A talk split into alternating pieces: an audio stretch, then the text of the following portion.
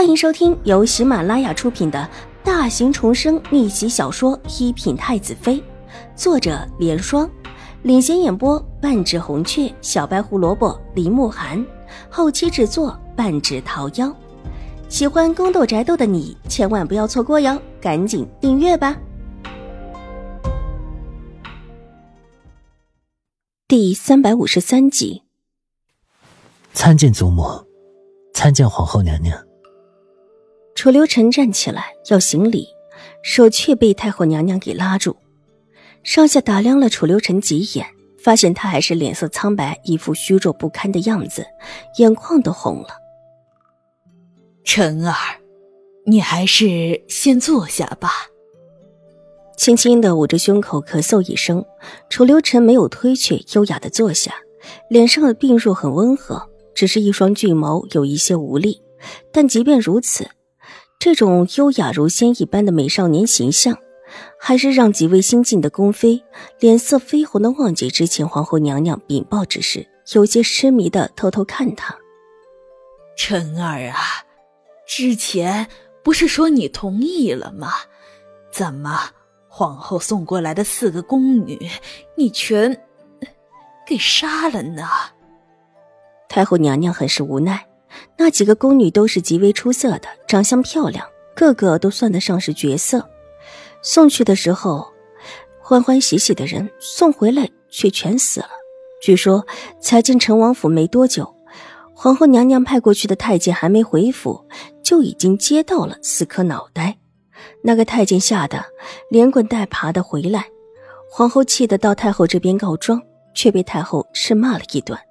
到现在，皇后都觉得气怒难消，这新编的都没什么道理了。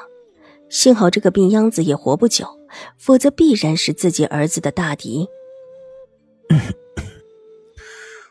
那四个宫女意图对我不轨。楚留臣又低低的咳嗽了一声。目光抬起，看了一眼那几位偷看他的宫妃，唇角微微一勾，有反应敏锐的急忙低下了头，不敢去看那双仿佛带着万种邪气的俊美眼眸。哼，皇后，你选的这都是什么人呢？居然没查清楚就往陈王府送，若是陈王出了事儿，谁担这个责任？皇后气得鼻子都要生烟了。之前送去的宫女是让太后娘娘长过眼的，不但是长相让太后满意，身家也算是清白的很。怎么到了这会儿，这责任全在自己身上了？母亲，是本宫没把人选好。皇后纵然满心恼意，这时候也只得压制下来。何太后做了这么多年的婆媳了，皇后当然知道。这个时候越是相争，越是让她生气，唯有做小伏低。这事儿其实也怪不得皇后，只是那几个宫女太讨厌了。楚留臣难得温雅的帮着皇后说了一句话，太后挥了挥手，包括皇后在内的宫妃们都站起来起身告辞。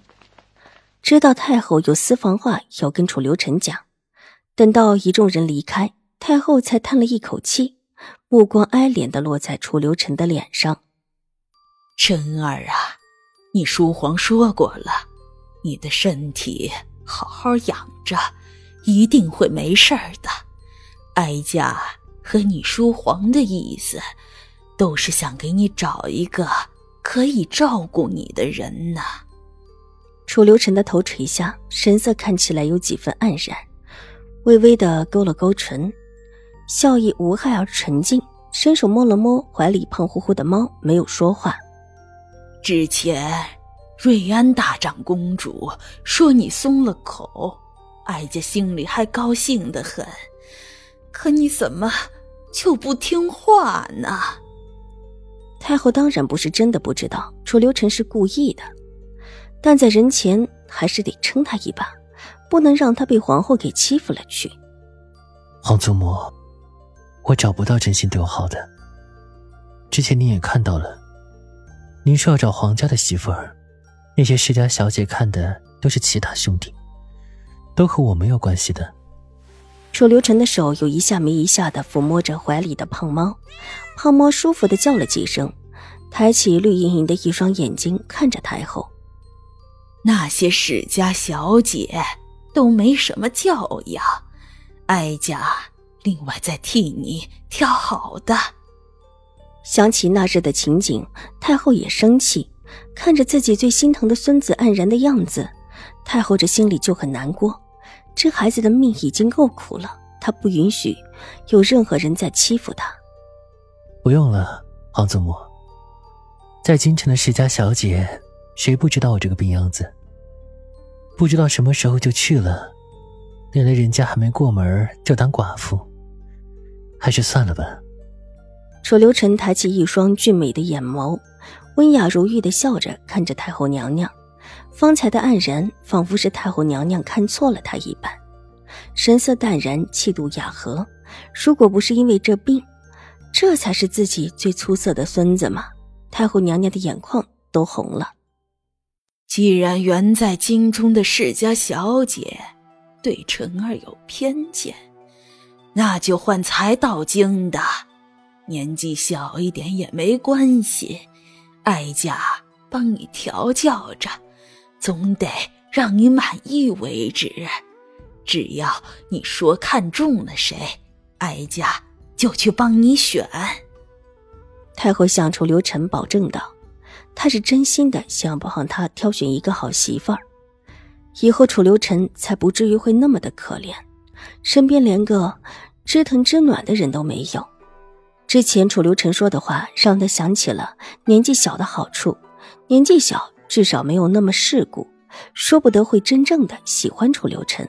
原本该是最出色的孙子，现在却落到这个地步。